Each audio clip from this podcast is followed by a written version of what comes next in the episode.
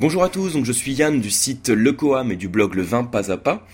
Et je vais vous parler dans ce podcast des principaux défauts qu'on peut retrouver dans le vin, des défauts au point de vue olfactif. Alors, il faut savoir que les défauts, on les retrouve pas seulement au niveau olfactif, on peut retrouver dans, dans chacune des étapes de la dégustation.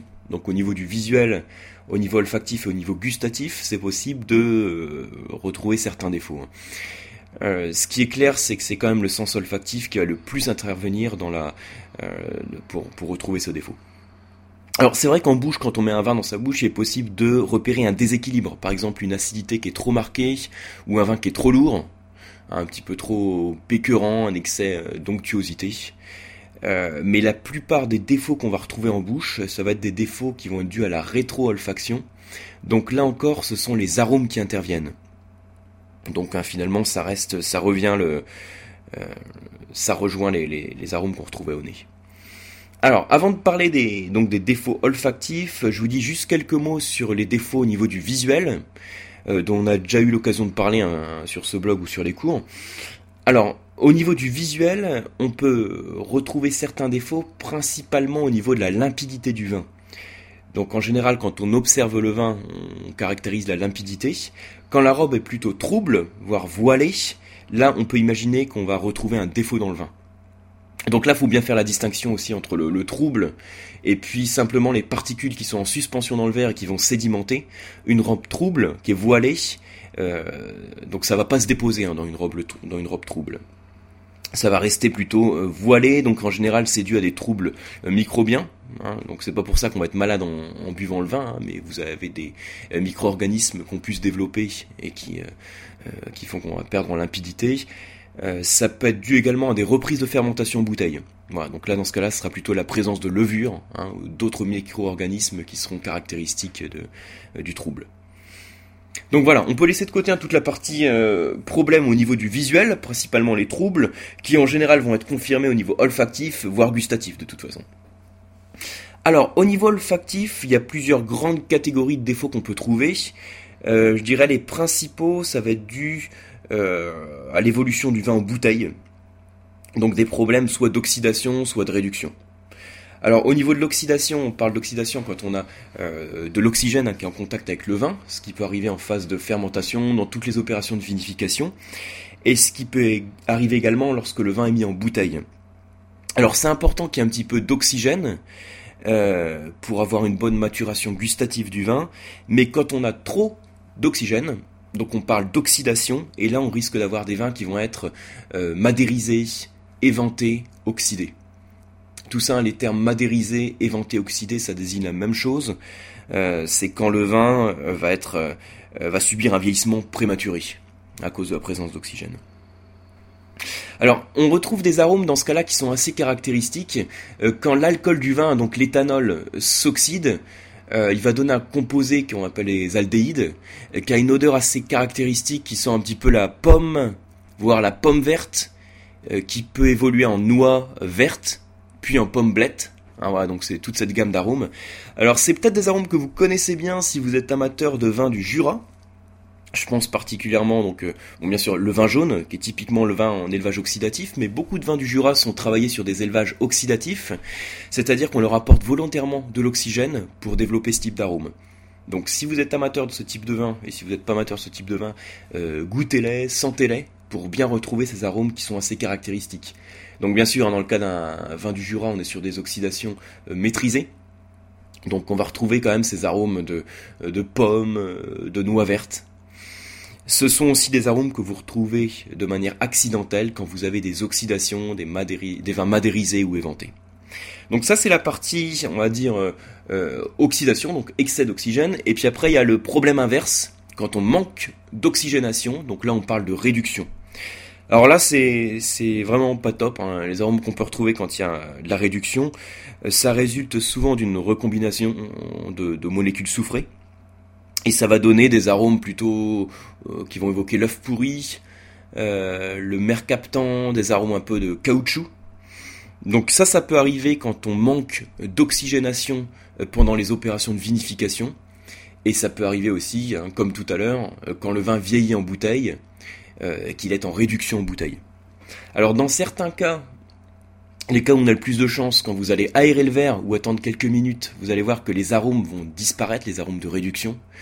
Euh, dans d'autres cas, vous mettez le vin en carafe, donc c'est exactement le même phénomène. Hein. Quand on met le vin en carafe ou quand on le laisse dans le verre, on l'oxygène, donc on essaye d'effacer ce, problème de réduction.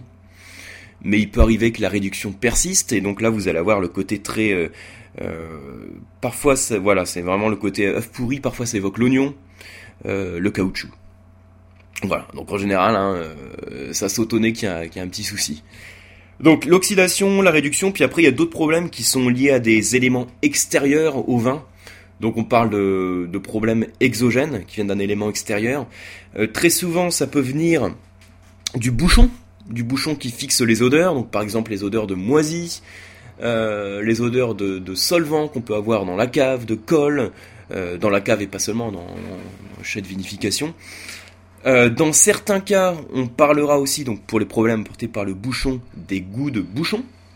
Donc là, c'est l'arôme de un petit peu de carton mouillé qu'on peut confondre parfois avec l'arôme de moisi, hein, c'est assez proche. Le vrai goût de bouchon, c'est dû à une molécule qu'on appelle le TCA, le trichloroanisole, euh, qui est dû en fait à l'action combinée dans le liège de euh, composés chlorés et, de moisissures. Donc ça, développe ce type d'arôme. C'est pour ça au passage, hein, quand on ouvre une bouteille, on fait en sorte de sentir le bouchon, s'il s'agit d'un bouchon liège, puisque c'est celui qui fixe plus d'odeur. Euh, c'est à ce niveau-là aussi qu'on peut sentir vraiment le, TCA, donc le, goût de bouchon. Alors, mis à part ensuite euh, toutes ces odeurs qui sont fixées hein, par le bouchon, le moisi, les solvants, etc., on peut avoir aussi dans le vin des altérations qui sont dues à des, on va dire, altérations microbiennes, de manière générale, mais c'est dû à tous les micro-organismes euh, qui peuvent s'attaquer au vin. Donc, principalement en tête, ça va être la conversion du vin en vinaigre. Donc ça arrive très souvent si vous laissez une bouteille ouverte pendant quelques jours, vous attendez 2, 3, 4, voire 5 jours, et au bout d'un moment, le vin va développer beaucoup d'acidité, et il va sentir le vinaigre. Donc ça, c'est dû à l'action de bactéries qu'on appelle les bactéries acétiques, qui vont transformer le vin, donc euh, l'alcool, pardon, l'éthanol, euh, en acide acétique. Donc ça donne une, acidité qui est un petit peu aigre, un petit peu piquante, qui est très caractéristique. Alors, voilà un petit peu pour la revue des, principaux défauts qu'on peut retrouver au niveau olfactif.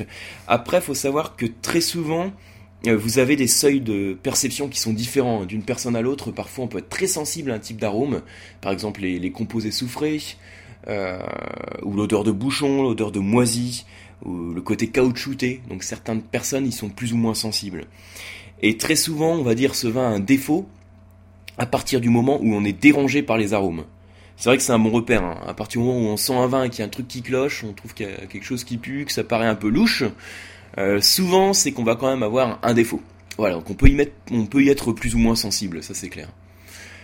Après, faut savoir aussi qu'il y a euh, certains défauts, ça va être en fonction de leur concentration, euh, qu'on va les définir comme défauts ou pas, ou comme faisant partie simplement de, des arômes du vin.